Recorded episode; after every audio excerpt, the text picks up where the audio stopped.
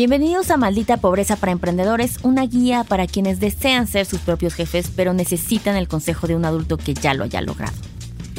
Y el día de hoy vamos a hablar en esta cápsula de algo tan básico, pero bien necesario, cuestionarnos el cómo fregados empiezo a emprender. Es mi deseo, si lo quiero hacer, pero que alguien me diga de pasos muy sencillos de por dónde empiezo, porque nadie nos lo enseñó. Aquí les vamos a decir son siete pasos que quiero que tengan en mente y la primera es descubrir el talento, ¿no? Y el talento no quiere decir que está relacionado a si sabes cantar, si sabes bordar, si sabes cocinar, puede que sí, pero también hay una, algún tipo de talento que es empresarial, de negocios, de números, de estrategia. Por ejemplo, yo quiero pensar que mi talento es mucho derivado en estrategia. A eso me he dedicado mucho tiempo y digamos que es un talento desarrollado. Pero aquí es el, si ustedes, siete pasos sencillos en donde sí que empiezo a hacer. Uno, pónganse a conocerse a ustedes bien. ¿Cuál es tu fuerte? ¿Qué sí es lo que sabes hacer? ¿Qué sí eres bueno en lo que sabes hacer? ¿Qué te llega fácil?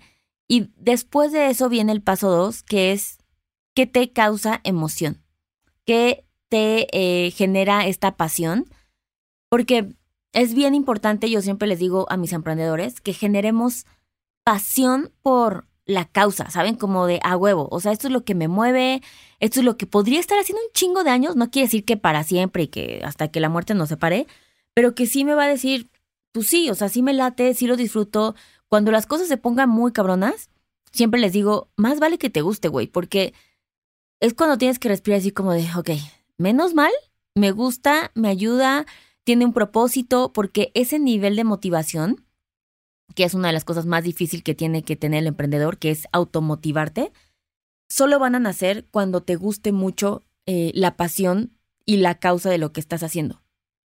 Entonces siempre les digo que este tipo de, de elementos, la pasión te ayuda a que sea divertido y de verdad que se los digo como ejemplo y trato de que eso nunca, nunca se me olvide. No estoy diciendo que sea fácil de seguir, pero en Adulting sí lo intento mucho y es que siempre podamos hacer cosas divertidas. Una de las pocas opciones que tenemos como emprendedores es tomar decisiones. Entonces, a la chingada, ¿por qué tendríamos que hacer lo mismo que las empresas tan institucionales no pueden hacer, que es divertirse? Porque tienen que cumplir con un chingo de estándares. Entonces, si ya descubriste para qué eres bueno, si te genera esa pasión, si te gusta lo que la consecuencia de lo que crea eso, ahora tienes que ponerte a pensar en el paso 3. Este talento, esta pasión que me genera, que ya validé que sí, ¿qué necesidad resuelve? ¿A quién le ayuda? Porque esa es la diferencia entre un hobby y un emprendimiento. Y tenemos que ser bien honestos en que ya hicimos nosotros una evaluación y una, este, un, pues sí, como un criterio muy fuerte de suficientemente objetivo para saber que, ah, no mames, tuvimos la mejor idea, huevo, ¿cómo todo el mundo no lo está haciendo?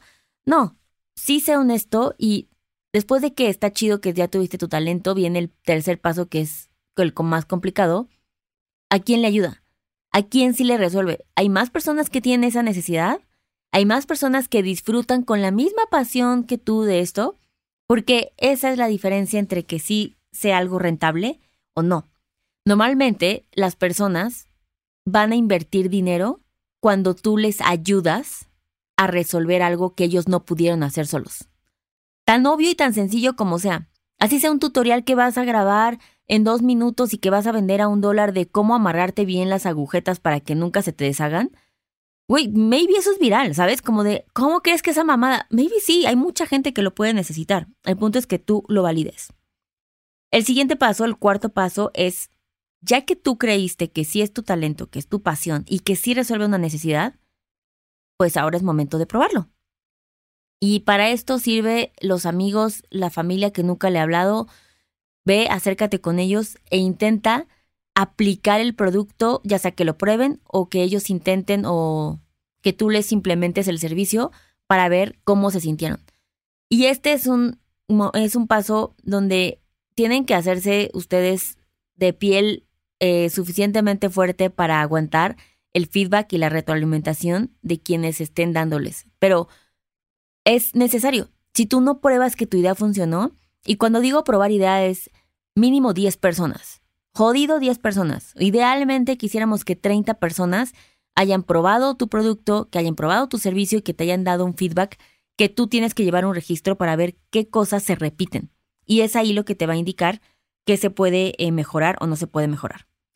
Después vamos a hablar de, ok, resulta que sí tengo este talento, tengo esta pasión, sí resuelvo una necesidad, ya lo probaron, dicen que les gusta, ¿qué tan escalable es?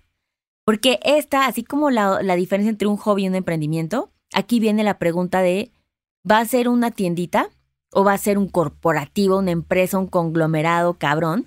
Porque no estoy diciendo que sea algo malo el que sea solo pequeño, pero entonces tenemos que tener claro que nuestra escalabilidad es pequeña, por lo tanto ese emprendimiento va a tener un número de años límite. Puedes operarlo, puedes ganarte un dinerito y luego siguiente. ¿Cuál es la siguiente eh, empresa? Es totalmente válido pensar así. O dices, yo quiero emprender en algo que sea masivo, que sea internacional, que sea súper escalable y que tenga la oportunidad que si te va bien con los recursos que necesitas, lo puedas llevar a ese nivel. Hay que encontrar la diferencia de qué estamos creando. Después viene el plan de negocios, que un plan de negocios obviamente no es sencillo de eh, resumir en esta cápsula, así es que yo creo que les haremos una cápsula especial para el plan de negocios con pasos bien sencillos, con un modelo, eh, un business model Canva muy sencillo, en donde les va a ayudar como a tener claro qué necesitan hacer. Y por último, para empezar a emprender, es pon tus finanzas en orden. Ese es el último gran paso de validación que te va a decir, ok, güey, estás hablando en serio. O sea, ya hiciste algo y estás listo para emprender. Así es que espero que les hayan servido estos siete pasos. Empiecen a aplicarlos. Es una forma muy sencilla de que se les quite el miedo, que empiecen a ser proactivos y que tengan claro qué tanto estaban soñando y qué tanto tienen en sus manos una idea muy cabrona. Así es que nos vemos en la siguiente cápsula.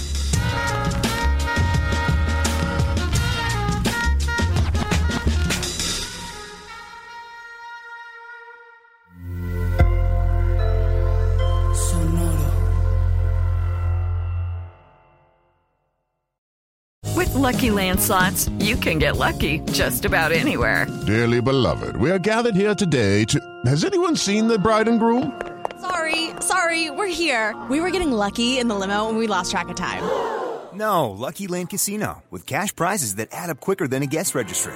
In that case, I pronounce you lucky. Play for free at LuckyLandSlots.com. Daily bonuses are waiting. No purchase necessary. Void where prohibited by law. 18 plus. Terms and conditions apply. See website for details.